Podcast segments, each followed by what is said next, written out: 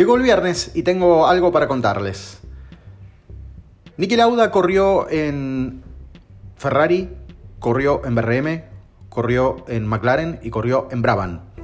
Se cumplen tres años de su fallecimiento, siendo uno de los directores adjuntos del equipo Mercedes.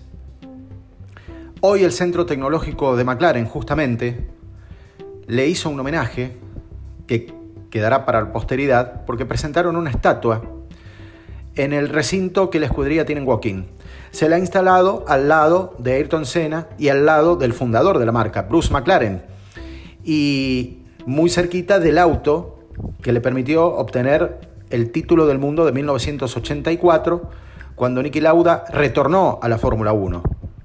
Les recuerdo que se había ido de la Fórmula 1 en el año 79 con la escudería Brabham retornó en el año 82 con McLaren y dos años después obtuvo su tercer título del mundo.